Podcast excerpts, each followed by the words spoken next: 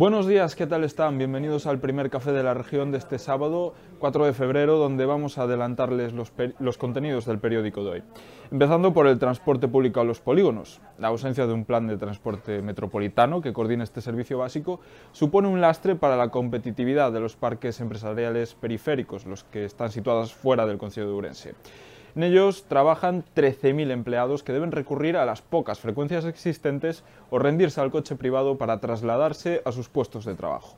El horizonte es gris mientras espera la nueva licitación de la concesión del bus urbano de la ciudad, que lleva en precario desde 2015. Esta nueva concesión debería contemplar la ampliación de las líneas fuera de los concellos, fuera del Concello de Urense, perdón. En el resto de ciudades gallegas que cuentan con autobús urbano, esto ya sucede de este modo. En ellas es mucho más fácil acceder a los polígonos. Ayer fue jornada de pleno en el Concello de Urense, un pleno ácido, polémico y convulso. Jaco me descalificó a Araujo e insinuó que era un pederasta. Nos cuenta más sobre este pleno Bryce Iglesias. El pleno municipal del Concello de Urense del mes de febrero volvió a estar, como los anteriores, marcado por la polémica. Incluso llegó a ser suspendido durante algo más de cinco minutos por el fuerte rifirrafe entre el alcalde de Ourense, Gonzalo Pérez Jacome, y el líder de Ciudadanos, Pepe Araujo. El alcalde llegó a utilizar como argumentario delitos tan graves como la pederastia para enmerdar el terreno y conseguir que se calentase la sesión. San Blas fue ayer y aprovechamos la ocasión para hablar de la vuelta de las visitantes aviares por excelencia, las cigüeñas.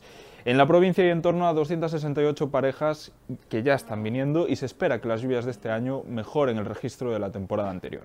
Nos amplía esta información Xiana Cid.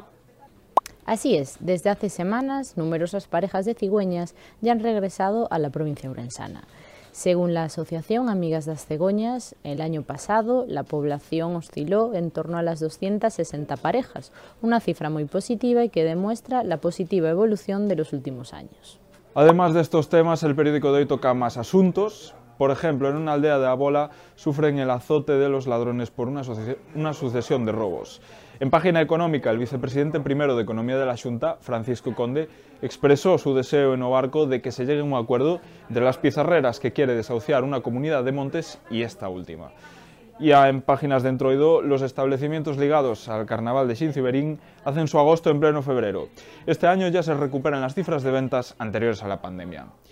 Por último, en página deportiva, el Club Ourense Baloncesto se prepara para el partido de mañana ante el Castellón. Eso sí, el COP se enfrentará a los valencianos con la baja de un jugador clave.